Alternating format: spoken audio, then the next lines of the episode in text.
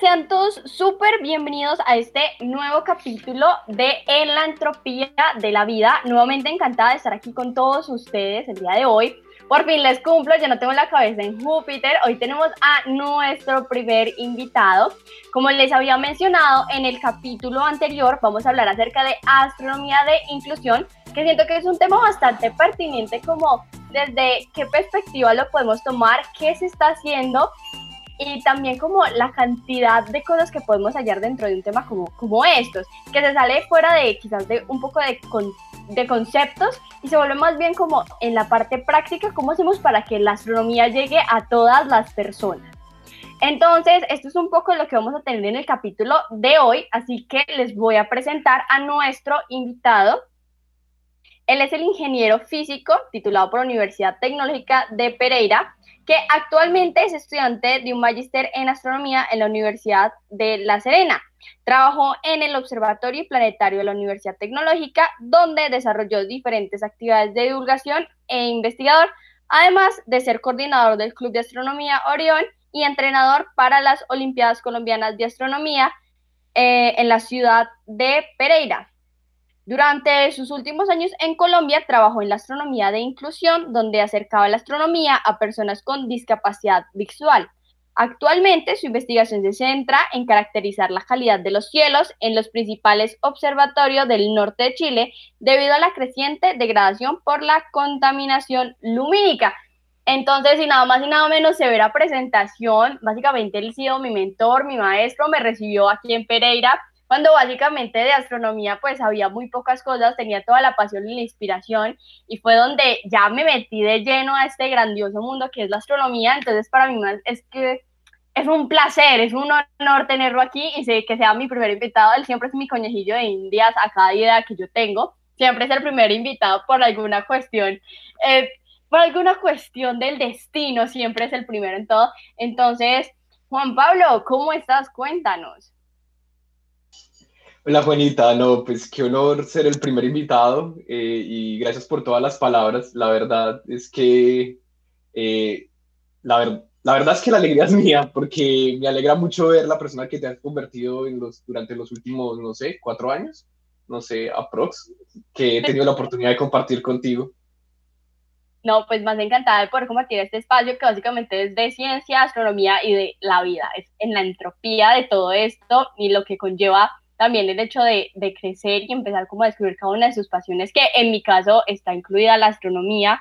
Entonces, hoy venimos a hablar de un tema de que creo que ha sido de las pocas personas de las que les he escuchado hablar, que es la astronomía de, de inclusión. Listo, entonces antes de comenzar, quiero que me comentes, que me cuentes ¿Qué estás haciendo en este instante respecto al campo astronómico? Pues ya hablamos que estabas haciendo un magister en astronomía en la Universidad de La Serena, pero como a qué te estás dedicando en este instante, qué andas investigando, estudiando, qué estás haciendo y un poco respecto a tus metas quizás a corto o mediano plazo de que podamos escuchar acerca del, de Juan Pablo Chima.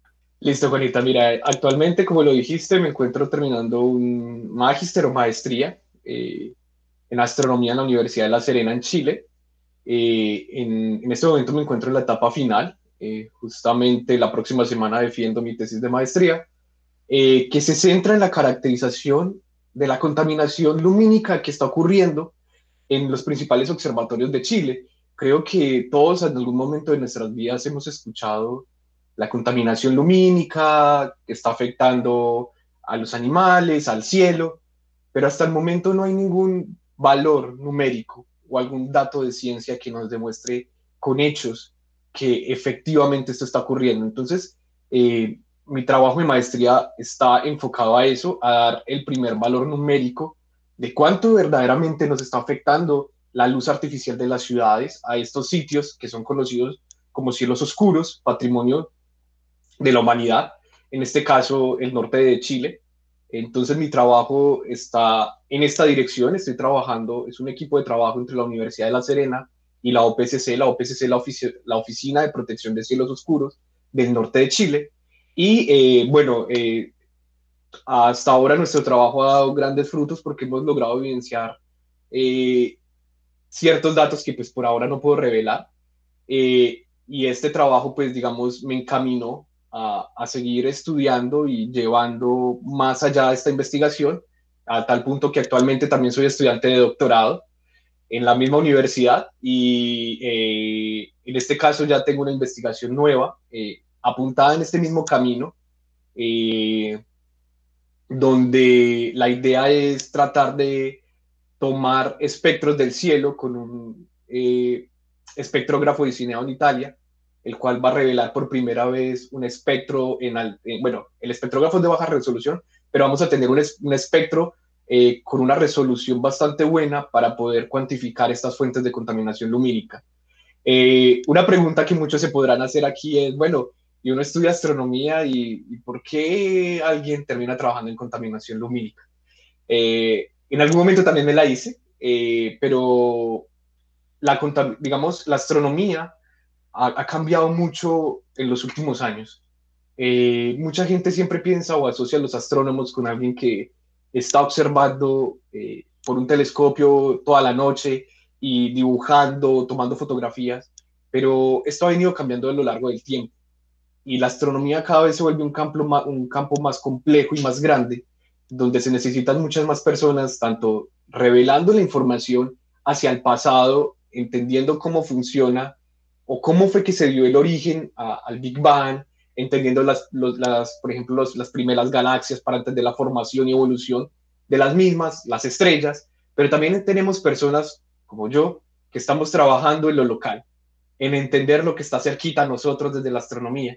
Entonces, eh, esta es una nueva área que se llama caracterización de sitios o, eh, o instrumentación astronómica, que se hace con el fin de resolver un problema puntual que está en este momento afectando a alguna parte de la astronomía. Bueno, creo que eso de que nos hablas es súper importante porque de hecho para las personas que amamos o que nos apasiona el cielo, el tener cielos oscuros se vuelve un factor extremadamente importante para poder ver los diferentes objetos y que también es un punto clave para entender de que no solo se trata de estudiar astronomía para, para mirar como al pasado o estudiar el pasado o poder entender un poco de nuestro universo, sino también se trata de, bueno, este presente que tenemos, cómo podemos conservar, porque incluso en Colombia ya hay múltiples ciudades donde lo que se ve en el cielo es escaso debido a la cantidad de contaminación lumínica y siento que estos datos que se pueden revelar a través de un estudio científico, bueno, es de como datos con exactitud, va a ser como darnos una alarma o quizás una alerta para entender qué podríamos cambiar de, del entorno, de lo que estamos haciendo, de quizás las luces de las calles, el tipo de luz que se usa, para poder que quizás las próximas generaciones puedan conocer este cuento de, de cielos oscuros y que realmente se puedan ver eh, las estrellas o lo que queramos observar sin necesidad de recurrir a a ir a sitios muy lejanos, que igual siento que se tiende a acabar ese hecho de, de tener los cielos oscuros en, en, un área urbana. Claro, justamente lo que dices es muy cierto. Eh, yo creo que todos en algún momento de nuestra vida hemos escuchado que si queremos ir a ver las estrellas tenemos que subir a una montaña o tenemos que alejarnos no sé cuántos kilómetros de la ciudad. Y estamos perdiendo tal vez uno de los... Eh, de las cosas más bellas que tiene la vida y es poder observar las estrellas. Eh, ese placer o ese gusto no viene de ahora, es algo que viene desde el inicio de la humanidad, que de alguna forma siempre hemos tenido la cabeza mirando hacia arriba y que nos inspira a conocer y saber qué somos. Y justamente todo esto de la contaminación lumínica, más allá de que en este momento sea mi campo de estudio, eh, también se, digamos, si, si de alguna forma lo logramos empalmar, es aventurarse un mundo tan, tan desconocido como lo que vamos a hablar hoy y es que eh, para muchos, así como tal vez las luces artificiales en algún momento van a, a sesgar o van a impedir que los observatorios puedan ver eh, las estrellas, pues mucha gente dice, bueno, si desde aquí no se puede, porque ya no podemos, ¿cómo lo hacemos? Y justamente el tema de hoy también tiene que ver con la astronomía de inclusión. ¿Cómo hacemos para ver cosas que, digamos, alguien por alguna causa no lo puede hacer? Entonces, eh, digamos, es el reto que que siempre eh, nos tenemos que estar enfrentados o a los cuales de alguna forma eh, los científicos que estamos de turno tenemos que tener una mente abierta para poder empezar a pensar en soluciones y nuevas estrategias para atacar problemas concretos. Exacto. De hecho, en estos días que, que, por fin volvió la concentración a mí, me terminé de leer el libro que, que me regalaste, el de Simplemente Hawking, y los últimos capítulos básicamente se trata de de cómo un científico, quizás como lo fue Stephen Hawking, dice que la creatividad es punto fundamental para un científico, de explorar lo inexplorado y de cuestionarse o preguntarte cómo quizás se podrían hacer las cosas.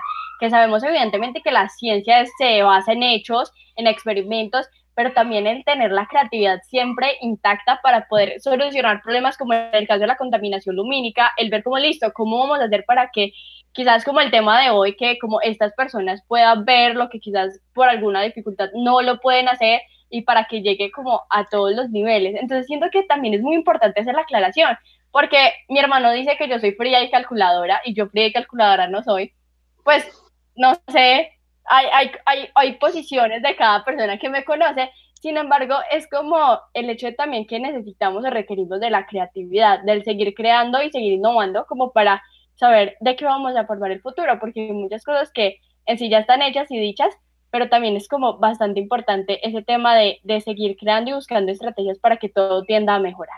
Yo creo que son dos factores, Juanita, y ahí le doy paso a lo siguiente, antes de que me preguntes, creo que me abriré de forma independiente, y es la creatividad y la curiosidad. Yo creo que son dos de las cosas fundamentales que debe tener un científico, y digamos, es la razón por la cual hoy me tienes aquí en tu programa, y es que en algún momento de mi vida eh, la curiosidad me llevó a trabajar con personas ciegas. Eh, porque en un momento dado de mi vida eh, sucedió un hecho, el cual, digamos, cambió mi forma de ver el mundo y, y me llevó a empezar, digamos, a buscar estrategias para enseñarle a personas ciegas y sordas astronomía.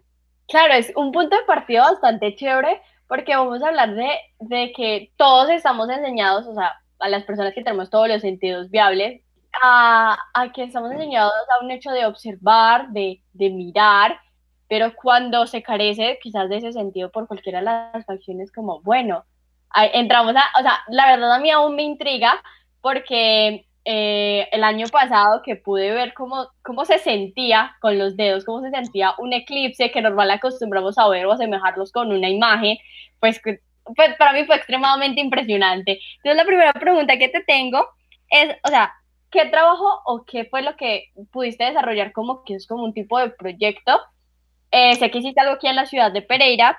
¿Qué fue ese trabajo de inclusión que hiciste? ¿Desde qué parte lo hiciste? Y, cómo, lo, lo, podría, cómo lo llevaste a cabo. Bueno, Juanis, para eso primero te voy a contar una historia porque todo parte desde un inicio. eh, mira, yo trabajaba en, los Astro Viernes, que es un proyecto que tenía la universidad donde las personas podían subir a observar por el telescopio.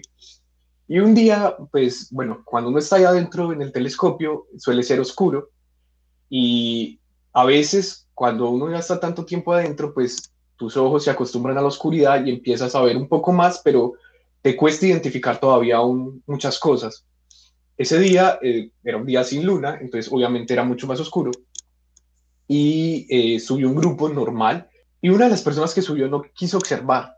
Y a mí me llamó mucho la atención de que alguien subiera a un observatorio y no quisiera observar. Y era algo que lo que decías, uno dice astronomía y piensa en alguien con un telescopio, alguien mirando el cielo.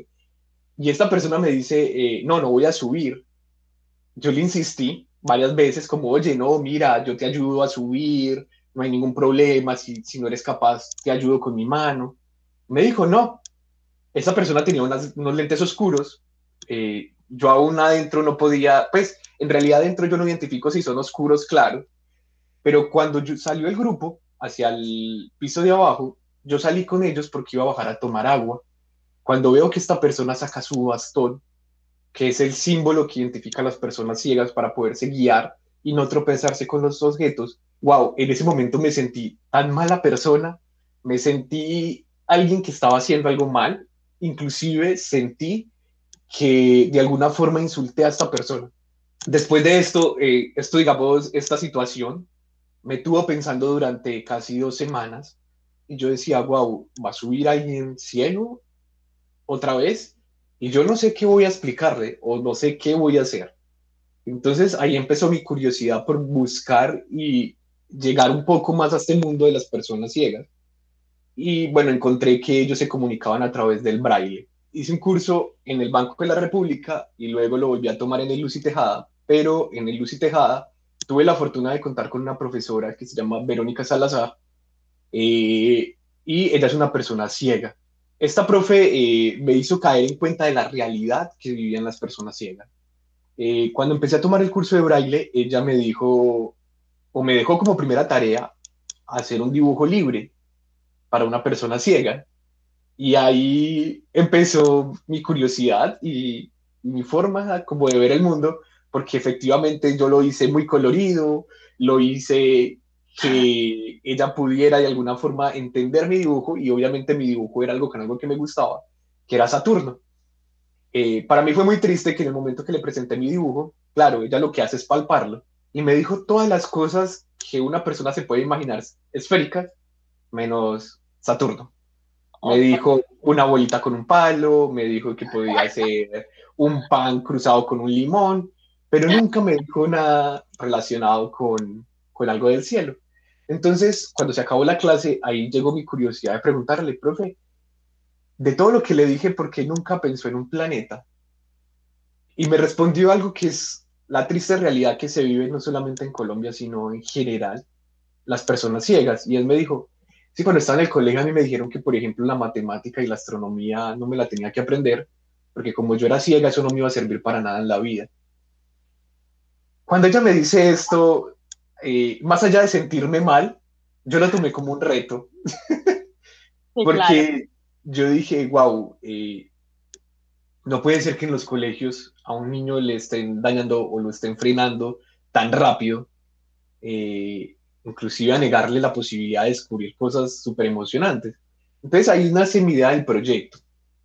Eh, pero antes del proyecto yo tuve la fortuna de viajar a la Tatacoa como a los dos meses siguientes y allí conocí a una persona que me dijo que, pues yo le conté esta experiencia y me dijo, ve, yo tengo una maletica en mi casa que hicimos con el planetario de Medellín y está ahí, nadie la está utilizando.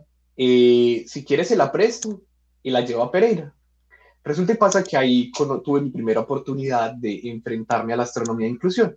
Resulta y pasa que esta maletica es una maletica que diseñaron Planetario de Medellín y unas profesoras de Bogotá pensando en las personas ciegas. Eh, esta maleta llega a mis manos y obviamente eh, me cambia la visión porque eran diferentes modelos o maquetas, por decirlo, que estaban diseñados y focalizados para ciertas actividades para trabajar con personas ciegas. Estamos hablando de tamaños, distancias, eh, formas del sistema solar. Entonces, la primera vez que yo probé esta maleta, obviamente la probé con mi profe, que era la persona ciega que más confianza le tenía. Y, fue increíble porque ver a tanta gente sonriendo, eh, o sea, creo que la sonrisa que uno ve en las personas con discapacidad se asemeja mucho a la sonrisa de un niño cuando descubre algo por primera vez. O sea, no es como esa capacidad de asombro que tiene. En ese momento, cuando ella sonríe, yo dije, wow, yo quiero seguir trabajando en esto. Yo tenía que, a mí me prestaron la maleta 15 días, entonces yo la devolví y ahí es donde sale mi proyecto el proyecto de mejorar en realidad porque eh, yo quería hacer algo más grande, eh, con modelos mucho más grandes, que pudieran darse una idea más o menos de los tamaños y de la forma que tenían cada uno de los planetas. Entonces, con esto lo que hice fue construir unas maquetas más o menos mm, de unos, creo que la más grande es de 40 centímetros, una cosa así, que es Júpiter, que fue el icopor más grande que conseguí y construimos unos modelos de, de, de icopor del sistema solar. Eh, y obviamente lo que hicimos fue resaltar los detalles de cada planeta en alto relieve con unas pinturas que se llaman texturizadores. Entonces esta pintura lo que hacía era inflar, eh, digamos, la línea o el trazo que uno hacía para poder que así las personas pudieran palpar de forma mejor. Estas maquetas fueron un éxito, eh, no solamente para las personas ciegas, sino en general, porque poderte dar cuenta de las dimensiones del sistema solar es algo que inclusive no todos tenemos muy claro, pero tuve la oportunidad de tener estas maquetas, hacer estas maquetas, que fue mi proyecto que se llamaba, definimos, bueno, lo llamamos Astronomía con Contacto, y eh, básicamente casi, se puede decir que casi toda la población de ciegos del, de, Risaralda, los pudo ver porque tuve la oportunidad de llevar estas maquetas eh, en Pereira, en Dos Quebradas, estuve en la Virginia, inclusive alcancé a viajar a Manizales, eh, tuve la oportunidad también de estar en Cali, entonces me, abrieron un campo y una oportunidad que nunca pensé, pero digamos que el, mayor premio de satisfacción lo da esa sonrisa de todas esas personas cuando uno les presenta por primera vez a Marte, la Luna, eh, Júpiter, porque la verdad, digamos, bueno, las personas que han tenido la oportunidad de ver, es decir, que son ciegos por accidente, que tuvieron una etapa de su vida donde podían ver y por un accidente perdieron la visión, pues ellos tienen los recuerdos, pero las personas que son ciegas de nacimiento o son ciegas desde muy pequeños, ellos no tienen esta percepción que tenemos nosotros de, de las cosas. Y es a ellos, digamos, los que más impactan todos estos modelos y maquetas. Claro, es, es, como, yo siento que podría asemejarse a la primera vez que uno ve quizás por un telescopio, que, que hay muchas personas que inclusive siendo un poco más adultas dicen como yo nunca había visto un telescopio y esa sonrisa de satisfacción de poder conocer y observar algo así, pues no me imagino personas que literalmente durante su etapa de crecimiento dijeron, no, es que pues ni, ni siquiera intente que no lo va a lograr. O sea, ¿en qué tipo de, de sociedad podemos llegar a estar donde esto queda invalidado por simplemente no tener uno de estos sentidos completos. Siento que es un trabajo excelente y que es emocionante el poder llevar como ese tipo de conocimiento a personas que quizás hubieran perdido la esperanza de poder sentir el hecho de cómo es un planeta y poder dimensionar mucho el conocimiento que quizás para ellos puede ser bloqueado o, decir como obviado porque sencillamente tus capacidades no dan para poder llegar a hacer algo así. Claro, y súmale a eso que eh, más allá de, de, enseñarles astronomía es volverles a mostrar a ellos o creer en que son parte de la sociedad, porque muchos de ellos se sienten excluidos por el hecho de que muchas veces les han dicho, ah, es que usted es ciego, usted no puede hacer eso. Ah, es que usted como es ciego, ¿para qué va a hacer esto? Si usted no puede, usted no es capaz, no le sirve, usted solamente sirve para esto. Entonces, eh, no solamente es el, llevar la astronomía, es arrastrar también toda esa parte social, incluso hasta emocional, porque muchos de ellos son, tienen el autoestima muy bajo por el hecho de que siempre han sido rechazados por no tener un sentido. Y la verdad es que cuando uno interactúa con ellos, te das cuenta que es, o sea, son personas normales. Total. Eh, no, no es alguien que tenga seis cabezas, muchos brazos, muchos ojos. Es una persona normal con la que tú puedes hablar, te puedes tomar un café. Inclusive yo he tenido la oportunidad de ir a cine con ellos. Entonces son, son cosas que eh, puedes vivir como una persona normal. Claro, no, o sea, es bastante, es bastante chévere como ese tipo de experiencias. Realmente yo tuve como un pequeño acercamiento a una población sorda, pues gracias a mi hermana que trabaja con algunos de estos niños como para, a través de la música, de hecho ellos viven la música como a través de las vibraciones y el sentido percutivo, y es muy genial porque, pues, primero uno tiene un estigma grandísimo hacia muchas de estas personas, porque el primer pensamiento es que uno recuerda, pues yo recuerdo en mi infancia que mi mamá decía como, esa persona es ciega, pero le oyes a decir que es ciega porque se siente mal, o algo así al respecto que hace uno tener un estigma de que mejor no lo trato porque no quiero embarrarla. Eso es como una, un, en, un, en un primer instante, pero luego cuando uno quizás crece y desaparece esas situaciones, se dan cuenta que son personas totalmente normal, que son sociales, que ellos recochan y quizás a uno se le hace difícil y de hecho ahí hay un, hay un, creo que hay como un dilema, es que en vez de quizás nosotros adaptarnos, que nosotros tenemos, pues por así decirlo, como un poco más capacidad, o que tenemos todos los sentidos, adaptarnos y aprender como braille o lengua de señas, esas personas son las que se adaptan a nosotros para leer los labios y para tratar de, de, de como sobrevivir, cuando no, no debería ser así. Yo siento que debería ser como un trabajo de parte y parte. Claro, y, y es que, como tú lo dices, eh, siempre se les ha hecho creer que ellos son los raros y que ellos tienen que llegar a ser como nosotros, como cuando, o sea, que es algo que de todas formas aún me sigue pareciendo eh, absurdo porque todos somos diferentes, o sea, independientemente, eh, y todos tenemos habilidades diferentes. Entonces, eh, sí, considero y concuerdo contigo que en los colegios se debería enseñar más lengua de señas, porque no creas, es algo muy útil que puedes utilizar en un momento. Es, yo lo asemejo como al inglés. Es como cuando tú vas a un país de habla inglesa y si tú no sabes inglés, eres una persona que no se puede comunicar, que no puede ni siquiera pedir un jugo, una gaseosa, porque no te la van a dar. Lo mismo les pasa a ellos, no se pueden comunicar. Y tocaste un tema muy importante, y es que eh, siempre desde pequeño nos dicen, ah, es que él es ciego, no le hables, o no le puedes hablar así. Total. Yo me di cuenta cuando empecé a interactuar con ellos que lo, es la misma situación que ocurre cuando tú entras al colegio. Tú, antes de empezar a interactuar con las personas, tú solito tienes los estigmas. Eh, si la niña tiene el pelo de un color, entonces, ah, es la, rara. Ah, es que si se viste de esta forma, ah, no le voy a hablar por esto. Y te estás perdiendo la oportunidad de conocer a alguien muy genial. Y te lo digo por experiencia, porque a mí en la universidad me pasó al comienzo, eh, yo tenía un compañero que yo lo veía y yo decía, wow, es muy raro, se viste muy diferente de lo que yo estoy acostumbrado. Y fue muy chistoso porque terminó siendo uno de mis mejores amigos. Pero, ¿qué fue lo que hizo que se volviera uno de mis mejores amigos? Romper el hielo y en algún momento hablar con él. Si yo no interactúo con esa persona, pues siempre lo va a tener como, ah, el raro, el diferente. Entonces lo mismo ocurre con los ciegos, es cuestión de interactuar. Y es lo mismo que sucede, o sea, o sea todas las situaciones son iguales.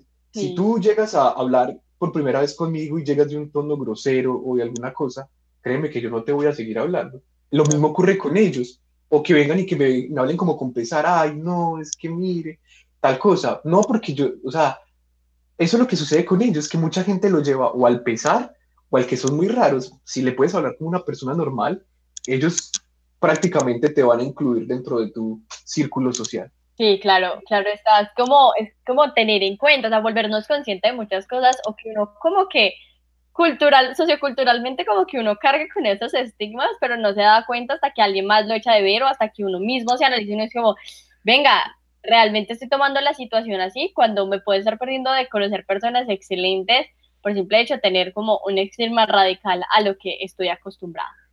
Entonces, es, es, bastante importante. Entonces, ahí llegamos a un tema, entonces ya hablamos de, de esta historia, de cómo llegaste acá.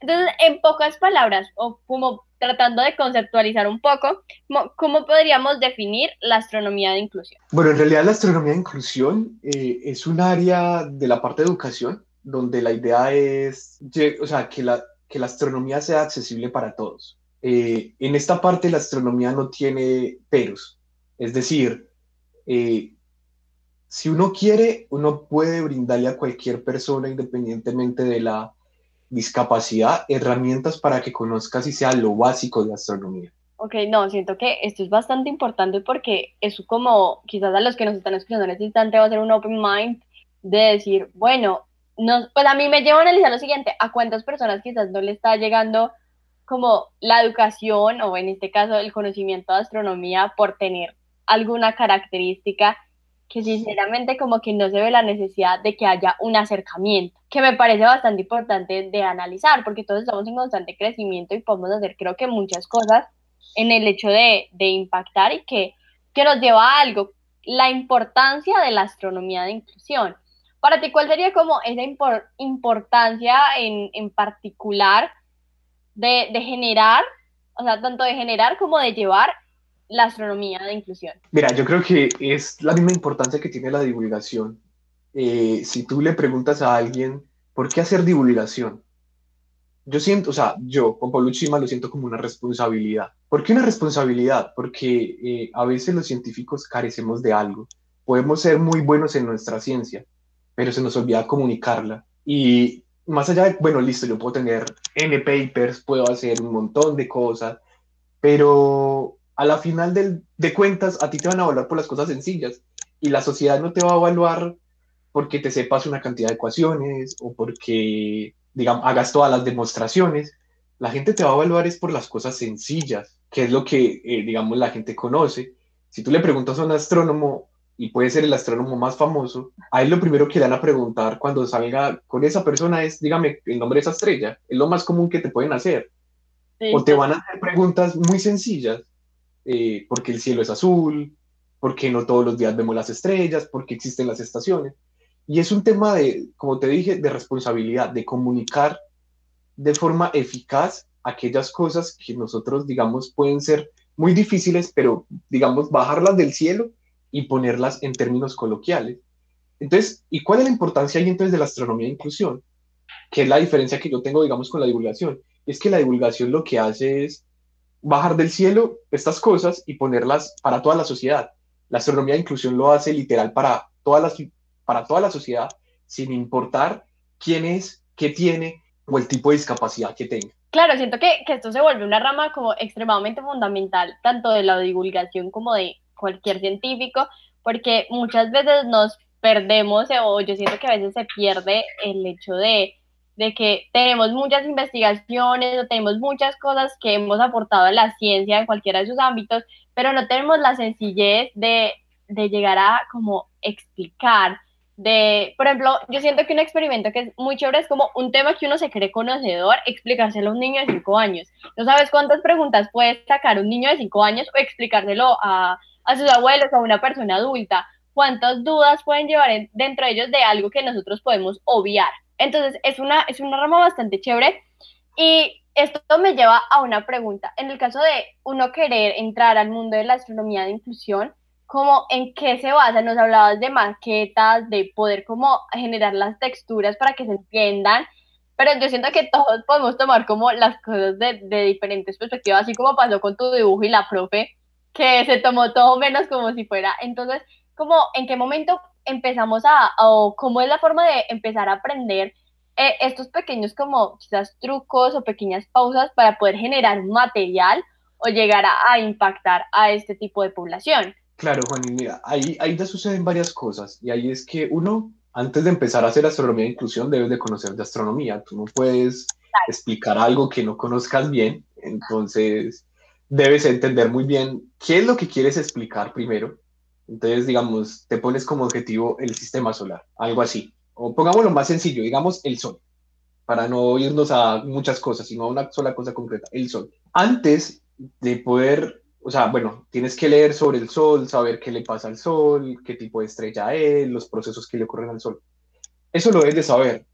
Y luego debes entender a quién le vas a explicar. Entonces ahí debes definir tu población objetivo. Entonces, si van a ser ciegos, sordos, niños, adultos, ¿sí? Entonces ahí ya luego, una vez eliges la población, empiezan los requerimientos. ¿Cuáles son los requerimientos? Bueno, si es una persona ciega, entonces tengo que buscar un tipo de material que se ajuste a esa necesidad. Entonces, para esto no es que uno invente la rueda, porque la rueda ya existe desde hace mucho. Uno trabaja sobre lo que ya está construido y sobre lo que otros hicieron. Ahí es donde tienes que hacer el proceso de empezar a buscar qué han hecho parecido a lo que tú quieres hacer. Entonces, ahí, digamos, existe una herramienta muy fácil que es Google Académico y probablemente se escribe eh, no sé, astronomía para ciegos, vas a encontrar muchos papers, muchos trabajos, muchas cosas que ha hecho la gente. Y es más, si lo escribes en inglés vas a, encontrar más, porque no solamente se ha hecho maquetas, o sea, se han hecho cosas con sonidos, se han hecho cosas con calor, o sea, es un mundo totalmente grande que se han hecho un montón de cosas, solo que eh, obviamente ya empiezas a focalizarte como, bueno, yo tengo estos recursos, mi conocimiento me da para hacer esto, mis habilidades me dan para hacer esto.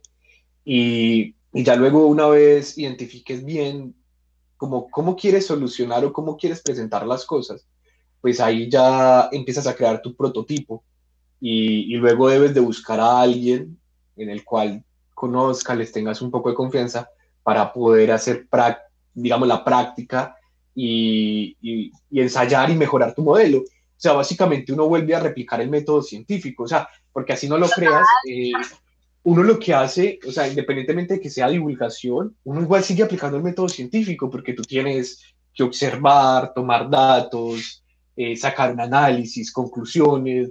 Eh, si las conclusiones no te llenan las expectativas, vuelves y planteas un nuevo experimento. Entonces, es, es inclusive es una investigación porque tienes que centrarte en algo y, y, hacer y tienes que leer, tienes que trasnochar, tienes que intentarlo, cambiarlo, así como cualquier otra cosa, eh, dicen no vas a ser capaz, tienes que volver, lo haces y básicamente así salen estos proyectos, pero la recomendación siempre es mirar lo que ya se ha hecho, porque antes de cualquier cosa siempre hay una cola, eh, hay cosas que ya están, las cuales simplemente puedes adaptar y no está mal, porque hacer algo que ya, o sea, no está mal coger algo que se hizo en Estados Unidos y replicarlo en Colombia. porque vas a encontrar cosas diferentes, la población es diferente, las necesidades son diferentes. Claro, es como tener una carta abierta a todos los aspectos que puede conllevar, porque literalmente es una investigación, es algo de lo que quizás no, no, no sé, es muy común dentro de un panorama social normal, pero sin embargo sigue siendo igual de, de, de interesante, o a mí me causa mucho interés porque empiezo a ser mucho más más consciente de otras cosas que antes quizás como que no, no habían pensado. A lo que me lleva, ¿cuál crees que es el impacto que genera en la sociedad? En general, porque yo creo que muchas personas hoy se pueden estar enterando de que, las, que está y existe la astronomía de inclusión y que se está aplicando y que hay personas que pudieron darle como un vistazo, entre comillas, al cielo con esto, con esas diferentes herramientas que tenemos. Mira, la verdad, si me preguntas por el impacto a la sociedad, no lo sé porque la verdad no sé cómo se mide el impacto a la sociedad, no sé si cuando yo hago algo, cómo impacto a la sociedad, pero más allá de impactar a la sociedad, yo creo que es volver a darle esperanzas a alguien o a una población de sentirse parte de la sociedad. Eh, tuve la oportunidad acá en Chile, eh, en el 2019, que fue el eclipse, ver cómo gran parte de los recursos públicos se destinaron para trabajar en pro de la astronomía de inclusión y que casi todas las personas ciegas de Chile pudieran escuchar el eclipse, pudieran palpar el eclipse y pudieran hacer parte de este fenómeno tan bonito que estoy hablando por tirar un dato malo, no sé si sea verdad, pero más o menos dos millones de personas los pudieron ver en la región de Coquimbo, porque prácticamente todo Chile se desplazó hacia la región central donde fue el eclipse y, se vino gente inclusive ciega desde las regiones más al sur de, Chile para poder presenciar este evento que, digamos, a cualquier persona eh, emociona. Entonces ellos también hicieron parte de esa emoción. Claro, es que, o sea, es que sí, para uno normal como que puede observar, es emocionante. Entonces también es súper como la importancia que le está dando el Estado, le está dando el país a decir, bueno, queremos que también hagan parte y se, se, emocionen por este tipo de cosas, porque yo no me imagino en el caso dado de perder mi vista, a uno que le encanta el cielo es como, bueno, ¿y ahí qué? ¿Qué estrategia puedo buscar y qué estrategia quiero hacer? Siento que es extremadamente importante. En el caso de Colombia siento que es algo que está como, no sé, como un tipo de estigma, pero también cierto que no se cuenta con el suficiente apoyo, como en muchas otras cosas que suceden en nuestro hermoso y bello país. ¿Tú crees Mira, Juanita, en Colombia es muy difícil porque en Colombia en realidad todo tiene problemas y es por la falta, o sea, por la falta de dinero en las cosas y más concretamente por la corrupción que chupa o se lleva gran porción de nuestros recursos. Cuando yo vine a Chile me di cuenta, eh, o sea, cosas tan sencillas como que tú entras a tu maestría y te dan un computador yo nunca me imaginé... Te lo dan. sí, es, tu computador para que trabajes, porque tiene, o sea, te dan tu computador, tu escritorio, tu silla, eh, todas las comodidades para que trabajes en las mejores condiciones. Cuando, claro, cuando a mí me impactó mucho eso, porque cuando... Claro. Mm, yo decía, bueno, si yo hubiera hecho mi maestría en Colombia, eh, probablemente me tuve que haber endeudado o pedirle a toda mi familia que me regalara un mejor computador eh, y lo otro que me impactó fue cuando me dijeron, no, mire, eh, hay este proyecto, hay este dinero, solamente gaste, o sea, compre los mejores materiales, eh, hágalo de, lo, de la mejor forma, pero que salga bien. Entonces, no tenías el límite como de pensar, wow, tengo 50 mil pesos y tengo que comprar todo lo que más pueda para poder que esos 50 mil me creen todo el proyecto.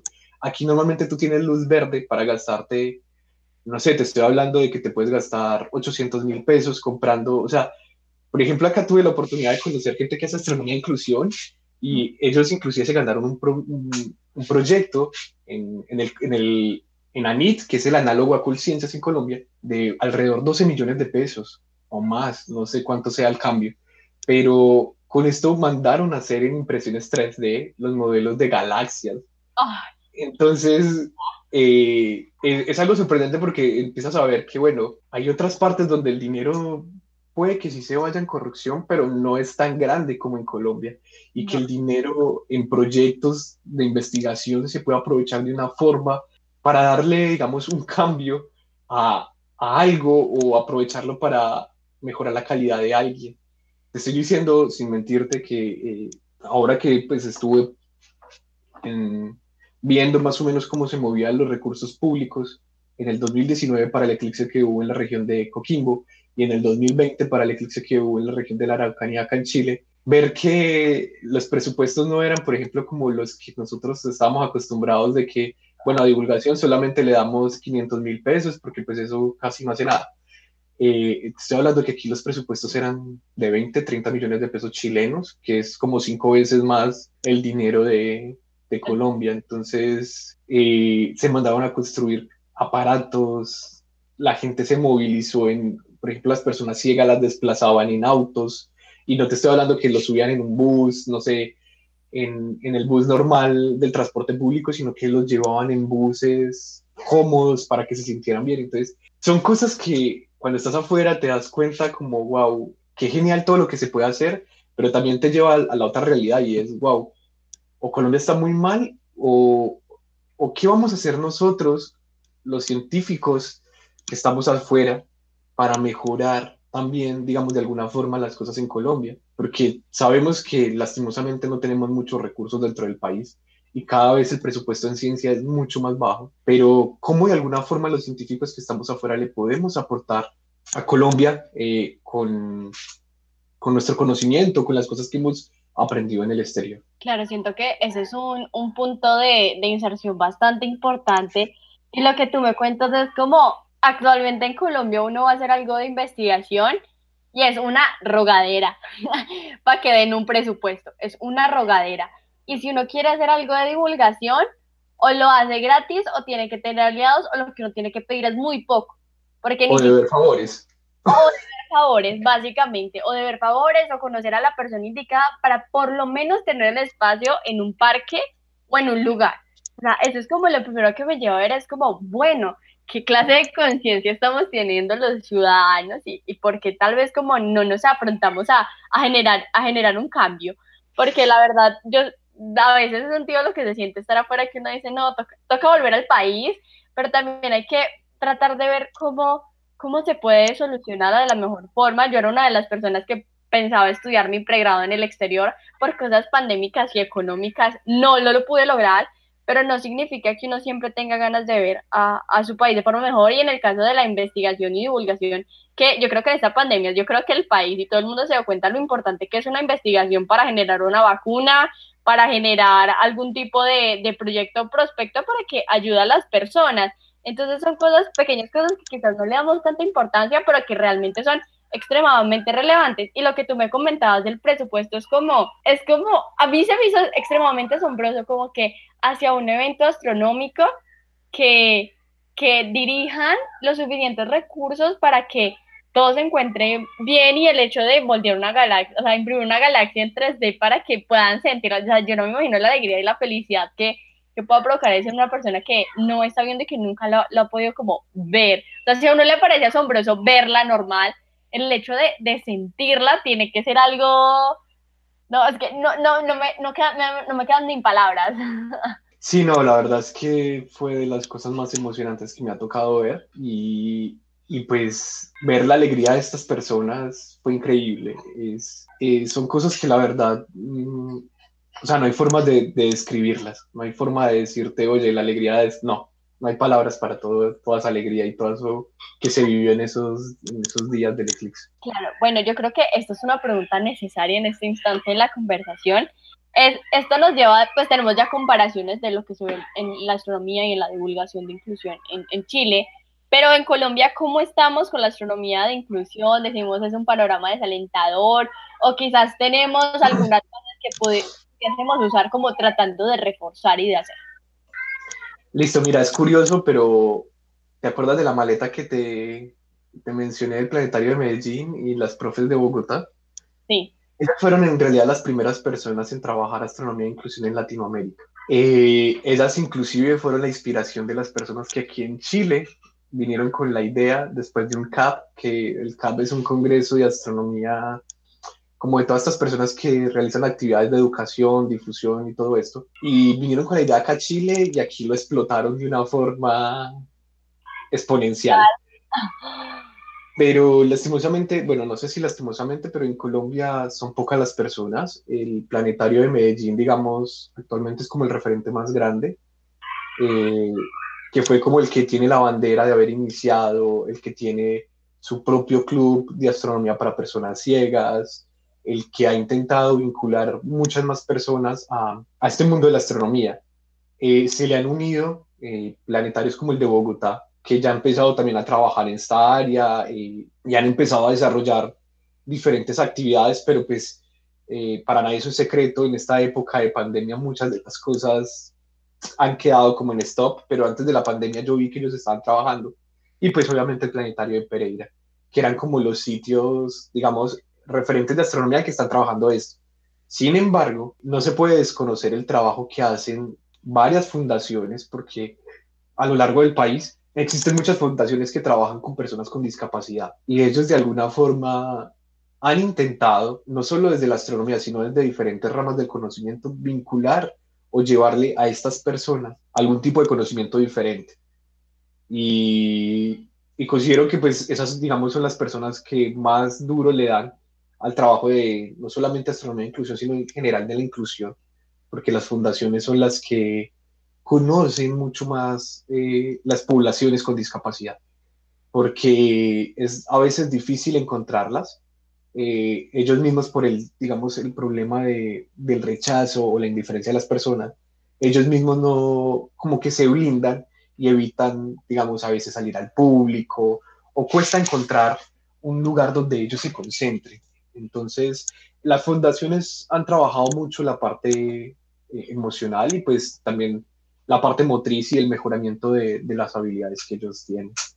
Pero en astronomía en concreto te puedo nombrar esos tres. Y de pronto, mm, algunas profes en Bogotá que siguen trabajando duro en, trabajar desde sus colegios el tema de astronomía. Claro, esto es un tema extremadamente importante, lo que nos mencionabas también de, de, las fundaciones, porque creo que hay varias fundaciones que también radican desde como centros médicos, quizás donde siguen sus tratamientos y ahí es donde los vinculan realmente les dan como un, un traseguir a, a, esta discapacidad, por así decirlo.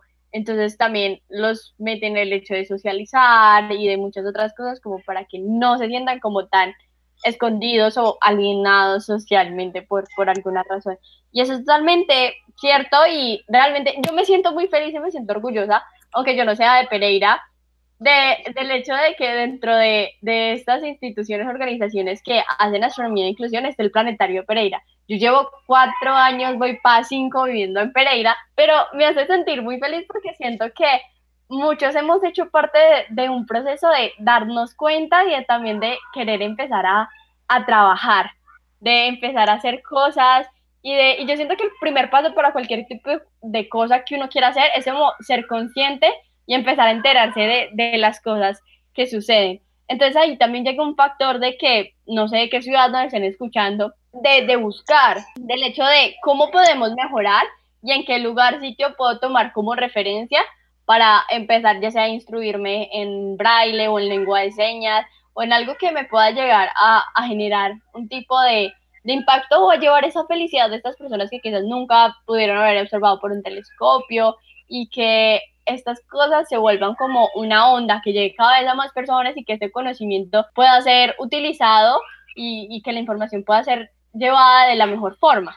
Entonces, aquí como haz que se te venga a la mente, ¿qué crees que se podría mejorar aquí en Colombia para en el hecho de la astronomía de inclusión y de la divulgación en general? Algo que dirías que alguien puede hacer desde sí, desde su caso, desde su, desde su perspectiva. Mira, bonita, antes de responderte la pregunta, te mencionaste algo muy importante y es que desde cualquier ciudad de Colombia, en especial de las capitales de departamento, eh, siempre hay sitios que ofrecen diferentes cursos, que ofrecen la posibilidad de que interactúes con personas con discapacidad. Eh, normalmente cada, mm, no sé, ciudad, o decirlo así, capital, existe una biblioteca o existe una sala que se llama Sala Conectando Sentidos. Esta sala es una sala que está dirigida a personas con discapacidad y en la cual tú puedes conocer un poco más de su mundo. Eh, esta sala, esta misma sala brinda la posibilidad de que aprendas braille, lengua de señas, que conozcas un poco más acerca de la cultura sorda, ciega o de otras discapacidades. Entonces, es simplemente buscar eh, que te acerques, que te dé la curiosidad de conocer un poquito y llegas, porque créeme que el que encuentra, el que, el que busca encuentra. El que busca encuentra. Entonces, creo que ese es el primer paso, porque sí las hay, o sea, hay muchas, te lo digo porque yo, yo en Pereira cuando, cuando me puse, digamos, como la, la, tarea de conocer un poco más sobre la cultura, lo logré. Me di cuenta que existía el Centro Cultural Luz y Tejada, donde hay una sala conectando sentidos, luego me di cuenta que había una asociación de ciegos, entonces te empiezas a involucrar. Entonces, en cuanto a tu pregunta, la respuesta es yo creo que para, para mejorar es más, bueno, más allá de que a veces tenemos demasiada desinformación en, bueno, desinformación o que la información no nos llega, yo creo que se necesitan más personas que tengan la curiosidad y que de alguna forma quieran ayudar, porque sí, eh, la astronomía de inclusión, toda la cosa, eh, es muy chévere, se hacen cosas muy bacanas, pero esto no se hace si tú no tienes una buena actitud, si tú no te sientes receptivo de que quieras conocer algo nuevo, de que quieras hacer parte de una cultura nueva, porque vas a empezar a comprender el mundo de otra, desde otra perspectiva que tal vez tú no tienes. Entonces tienes que ser un poco abierto a cosas.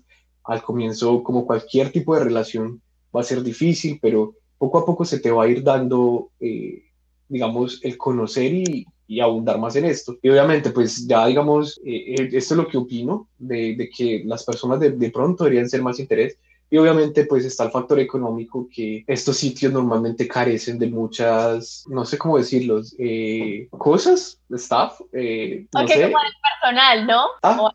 como de personal o algo así. No solamente personal que, sea, que esté capacitado para suplir, digamos, ciertas necesidades como fonoaudiólogos o algún tipo de, de, de profesional específico de la salud, sino con los implementos. Eh, por ejemplo, es muy triste a veces ir a ciertos sitios y que, por ejemplo, el computador, hay un computador para 30, 40 personas.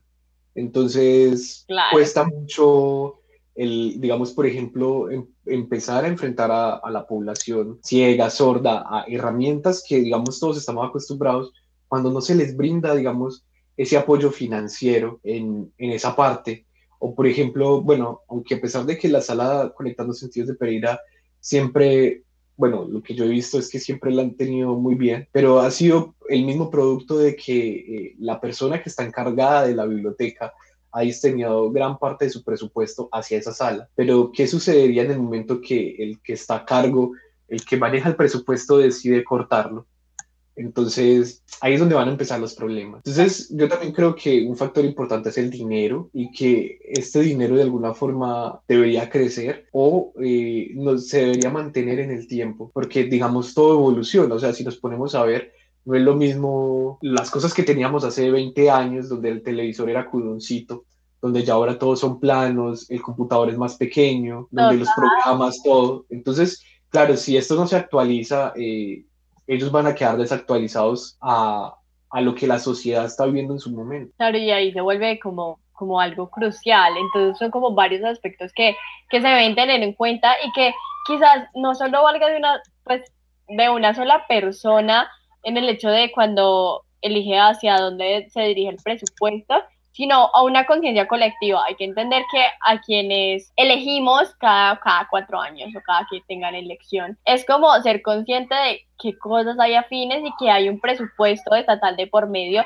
que debe ser bien redireccionado a las diferentes áreas y que esto no puede constar de una sola persona, sino de una conciencia colectiva, que, que seamos como aterrizaditos a qué es lo que estamos escogiendo y por qué lo estamos escogiendo. Porque si vamos a dejar que nos manejen el presupuesto estatal por un tamal, pues déjeme decirle que usted de falta un poquito de conciencia. Entonces son muchos factores que también se ven súper afectados por ese tema de, de, de, saber elegir bien. Entonces, como, como última pregunta, ya como para terminar, yo sé que tú eres excelente dando reflexiones, hablando desde tu interior, que te encanta expresarte.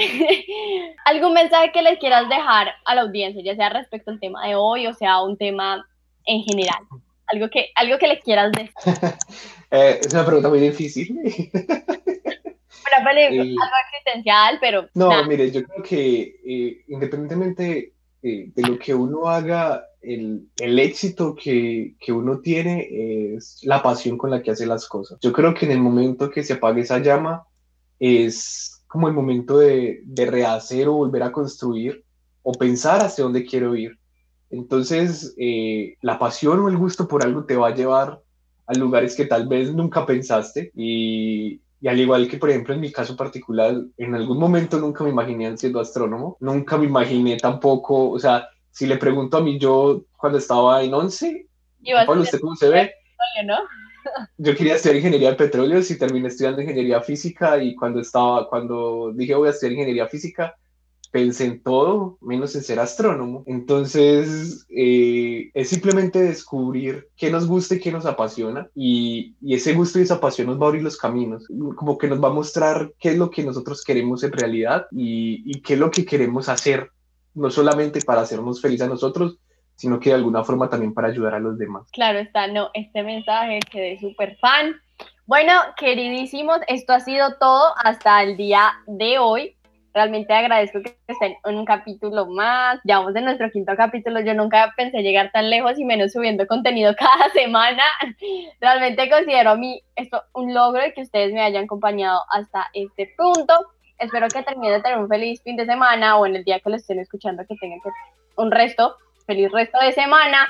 Gracias por acompañarnos el día de hoy y ya saben, nos vemos el próximo viernes. Juanpa, no sé si quieras dejar tus redes sociales, de pronto la gente quede con alguna duda, alguna pregunta y deseen contactarte, por dónde se pueden contactar. Bueno, listo. Eh, cualquier cosa o duda que tengan, eh, me pueden seguir. Eh, mis, bueno, en realidad todas mis redes sociales son las mismas. es arroba jpuchima y, y por ahí cualquier duda, pregunta, me la pueden hacer. Eh, yo normalmente mm, respondo todos los mensajes. No soy alguien como... Selectivo. Sí, no, en realidad sí, si me hablan yo les voy a responder. básicamente eso. Bueno, entonces aquí les quedan las redes sociales de Juan Pablo, arroba jpuchima, en todas las redes sociales, ya saben, lo buscan, le preguntan y nuevamente saben que dudas, preguntas, sugerencias las pueden dejar en mi Instagram, arroba juanita.castrillón o en mi Twitter como arroba astrojuanis. Nos vemos el próximo viernes y a partir de hoy empiezan los invitados muchachos porque estos capítulos que vienen están bomba. Los dejo un beso grande.